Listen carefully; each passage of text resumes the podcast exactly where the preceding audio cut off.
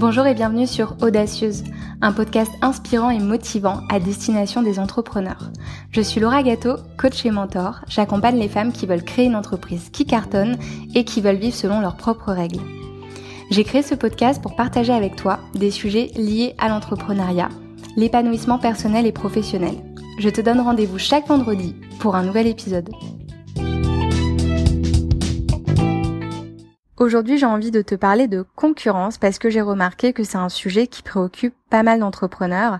Comme tout coach qui se respecte, j'aime poser des questions. Et quand je demande aux entrepreneurs qui me suivent sur Instagram de me partager les préoccupations en lien avec leur entreprise, la notion de concurrence revient très souvent. Et c'est tout à fait légitime d'y penser et d'avoir quelques appréhensions.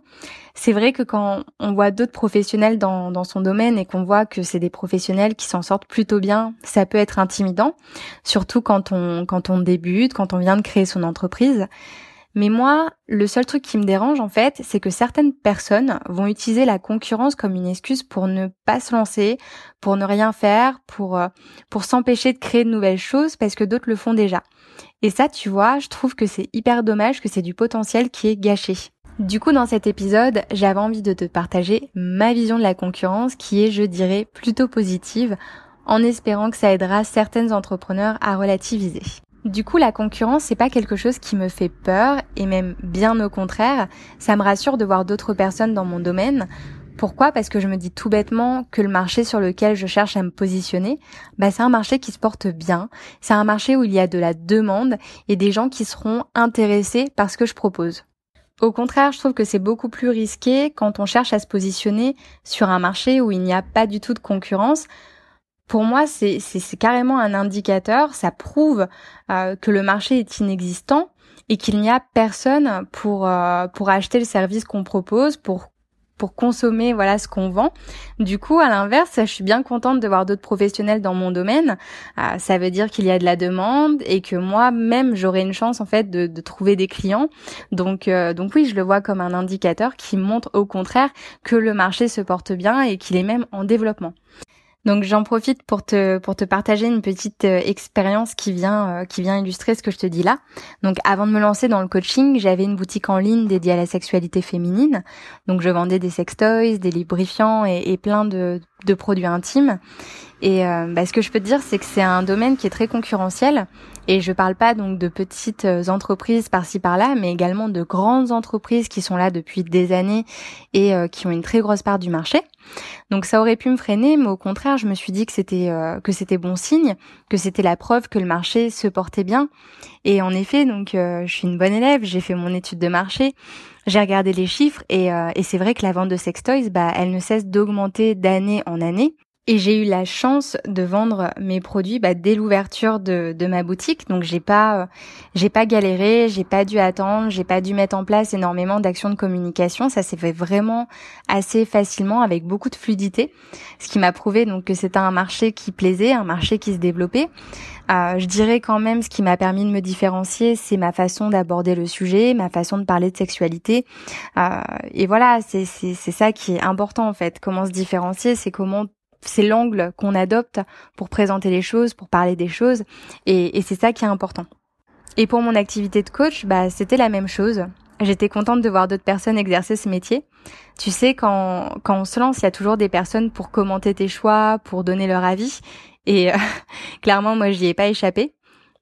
Quand je me suis lancée en tant que coach, on m'a souvent répété tu n'y arriveras pas, les entrepreneurs n'ont pas d'argent pour se faire accompagner. Et d'ailleurs, petite parenthèse, euh, je t'invite à prendre du recul quand tu fais face à ce genre de remarques. Moi, j'ai remarqué euh, au fil des expériences que ces personnes, bah, la plupart du temps, elles n'y connaissent absolument rien à mon domaine. Et, euh, et parfois, moi, j'ai eu des remarques de, de salariés. Et euh, c'est là que tu te dis que, que ces personnes, elles sont absolument pas légitimes à te faire des remarques. Elles se permettent quand même de les faire, mais toi, tu as le droit euh, de ne pas les, ne pas croire en fait en ces choses-là. Moi, c'est vrai que ça m'a, au début, en tout cas, j'ai, il y a pas mal de choses que j'ai remis en question à cause de ces remarques.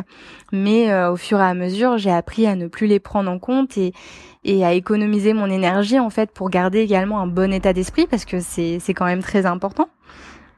Donc euh, donc voilà et j'avais donc pour revenir à, à la concurrence, j'avais quand même ce réflexe de me dire bah moi, euh, je connais des coachs, des coachs pour entrepreneurs qui gagnent très bien leur vie. Alors pourquoi moi, je m'inquiéterais de ne pas trouver de clients? Donc dans ces moments-là, c'est vrai que le fait de savoir que j'aurai des concurrentes, bah pour moi c'était encore une fois un indicateur positif qui me qui me disait que euh, j'avais aucune raison de m'inquiéter. Et aujourd'hui en fait j'ai conscience que si je me foire en fait c'est pas parce que j'ai des concurrentes dans mon domaine, c'est parce qu'il y a des choses que j'aurais que je pourrais mieux faire. Pour moi en fait, tu m'entendras jamais dire j'ai échoué parce que il euh, y a d'autres personnes qui le font mieux que moi, parce que les gens préfèrent travailler avec cette personne-là. Jamais tu m'entendras dire ça. Pour moi, quand je fais face à un échec, c'est parce que la stratégie que j'ai mis en place, c'est une stratégie qui a foiré à un moment donné. Et, c'est en aucun cas le problème de la concurrence. Pour moi, ce n'est qu'une excuse. Donc vraiment, la concurrence, c'est, ça sera jamais pour moi un problème. Et, je dirais, c'est même quelque chose de, positif, quoi, qui me permet de, de relativiser. Ce que j'ai compris aussi, c'est qu'il y a de la place pour tout le monde et en particulier dans le domaine des services. Si je prends mon cas en tant que coach, donc Déjà, ce qu'il faut comprendre, c'est que moi-même, je n'aurais pas la volonté de travailler avec tout le monde. Déjà, euh, je pars du principe que quand on entreprend, on est en position de choisir avec qui on veut travailler. Et moi, bah, ça m'arrive de tomber sur des personnes avec, qui je n'ai pas envie de travailler pour diverses raisons, soit parce que le sujet ne m'intéresse pas, ou soit parce que je sens qu'il n'y a pas euh, le feeling nécessaire. Et dans ces moments-là, bah, j'ai aucun problème à recommander une autre professionnelle pour euh, pour accompagner cette personne. Et à l'inverse aussi, bah, tout le monde n'aura pas envie de travailler avec moi. Donc les personnes avec qui j'ai pas envie de travailler et les personnes qui n'ont pas envie de travailler avec moi, bah c'est des clients potentiels pour d'autres coachs et et c'est ok, moi ça me va, j'ai aucun souci avec ça, c'est c'est très bien comme ça. Donc ce qu'il faut comprendre, c'est que dans chaque domaine, il y a une place à se faire, une place à saisir. Et du coup, je suis convaincue qu'il faut arrêter avec la question comment je fais pour me différencier, comment je fais pour me démarquer, et plutôt se demander à la place comment je fais pour saisir cette place qui n'attend que moi? Comment je fais en fait pour euh, me positionner en tant que professionnel pour qu'on me reconnaisse dans mon domaine? Et s'il y a bien une chose que j'ai compris, c'est que les gens payent pour un service parce qu'ils ont besoin de ce service, donc ça c'est très logique, je ne t'apprends rien. Mais c'est aussi et surtout parce que la personne qui propose le service, donc la professionnelle qui est derrière le service, bah, elle les inspire. Ces gens-là, ils ont envie de travailler avec elle, ils ont envie d'évoluer à ses côtés. Donc ce que je veux que tu comprennes, c'est que les gens, ils n'achètent pas uniquement chez toi pour ton service, mais ils achètent également parce qu'ils t'apprécient toi en tant que professionnel. Et donc la question pour aller un peu plus loin dans ma réflexion, c'est comment je fais pour devenir cette professionnelle inspirante avec qui on a envie de travailler? Et donc pour répondre à cette question, j'ai envie de revenir sur une notion qui est importante quand on parle de concurrence, c'est la notion de comparaison. Forcément, quand on est une entrepreneur qui euh, bah, qui pense constamment à comment se différencier, comment se démarquer, il est possible qu'on ait également tendance à se comparer à deux entrepreneurs qu'on considère d'ailleurs comme des concurrentes. Moi, ce que j'ai remarqué, c'est que ces entrepreneurs-là, elles vont se comparer avec des entrepreneurs qui sont plus avancés qu'elles, qui ont des années d'expérience, et du coup, elles vont comparer leurs résultats qui sont peut-être moins avancés bah, aux résultats de ces entrepreneurs qui sont là depuis beaucoup plus longtemps. Je te l'accorde, ça n'a aucune logique, mais c'est euh, des fois il y a des choses qui, qui ne s'expliquent pas, qui sont sans raison. Et je pense que quand on est sur des projets qui nous tiennent à cœur comme créer sa boîte, bah il y a des fois des choses qui se mettent en place et qui sont pas du tout rationnelles. Je pense que c'est comme dans les relations amoureuses. Et euh, il est possible que ces entrepreneurs, eh ben, elles en viennent à se demander si elle, elle le fait si bien, bah à quoi moi ça me sert d'essayer. Et justement, bah pour répondre à cette question, moi j'ai envie de te dire que ça sert à saisir cette place dont je t'ai parlé un peu plus un peu plus tôt dans ce podcast. Euh, ça te sert à te positionner en tant que professionnel et il faut comprendre que tu as tout un travail à faire autour de ça et donc te comparer à des entrepreneurs plus avancés, c'est c'est pas du tout productif. Euh, il faut également comprendre que ces personnes-là bah elles ont eu des années et des années d'expérience pour euh, pour en arriver à, à ce niveau-là et toi, du coup, tu as tout ce travail à faire. Et ce qui peut être intéressant, c'est de réfléchir à ce qu'il se passe dans ta tête quand tu te compares avec une autre entrepreneur. Donc, je vais pas te dire d'arrêter de te comparer, c'est quelque chose qu'on fait souvent sans même s'en rendre compte. Je pense que même moi, ça m'arrive à certains moments, hein. personne n'est parfait. Mais au lieu d'être dans le négatif, moi, ce que je t'invite à faire, c'est de te demander quel est le message qui se cache derrière cette frustration, derrière cette petite pointe de jalousie Parce que le mécanisme de comparaison, c'est ça. Ça indique quelque chose que tu as envie toi-même d'atteindre. Donc je vais te donner mon propre exemple. Donc comme je te l'ai expliqué dans le deuxième épisode sur le syndrome de l'imposteur, donc mon plus gros blocage, c'était que j'avais l'impression d'être trop jeune pour coacher. Et, voilà, je j'avais l'impression de n'avoir aucune légitimité pour coacher. Et avec Instagram, bah, j'ai découvert euh, pas mal de coachs et il y en avait certaines que je trouvais méga inspirantes. J'adorais ce qu'elles dégageaient, notamment bah, en story.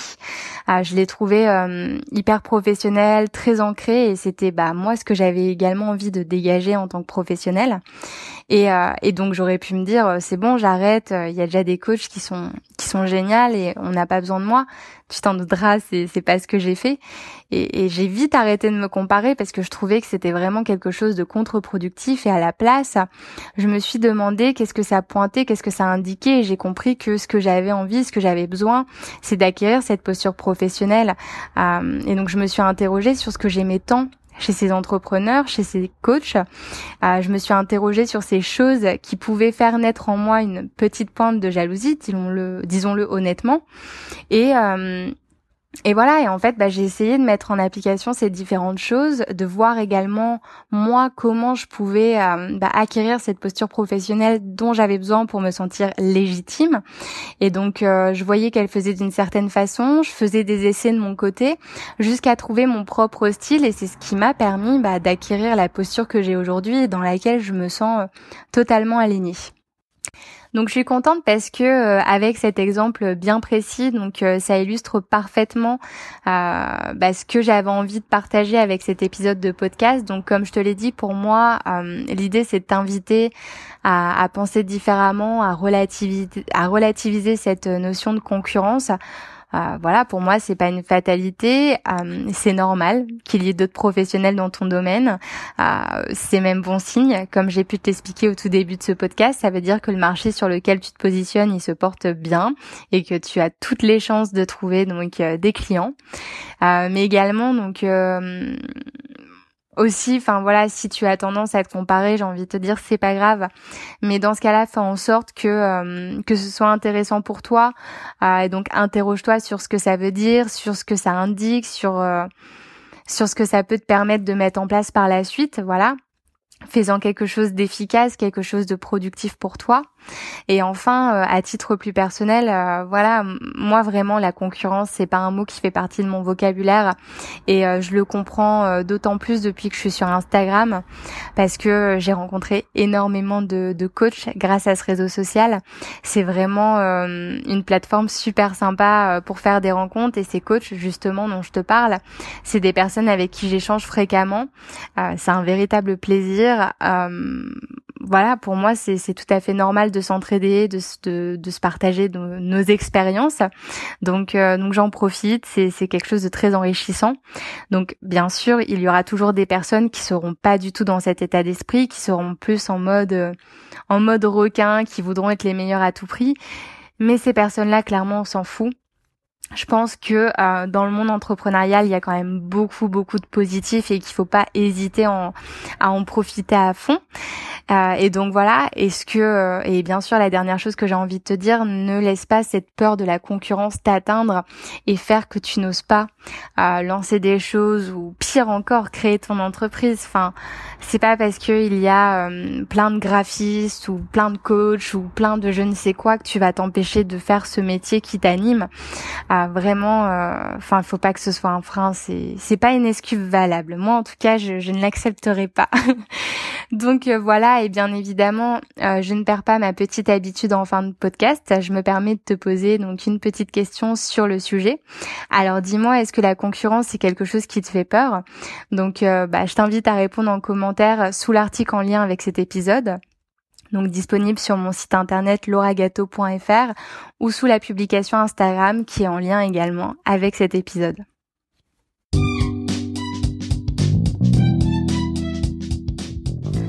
Merci à toi pour ton écoute. Comme d'habitude, les notes de cet épisode sont disponibles sur mon site lauragato.fr. Pour soutenir le podcast, n'hésite pas à le partager autour de toi et si tu le souhaites, à me laisser un avis et 5 étoiles sur Apple Podcast.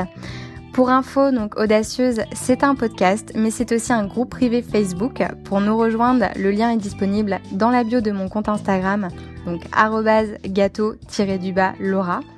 Tu peux également faire une recherche directement sur Facebook en tapant Audacieuse dans ta barre de recherche. Je te dis à vendredi prochain pour un nouvel épisode et d'ici là, prends soin de toi.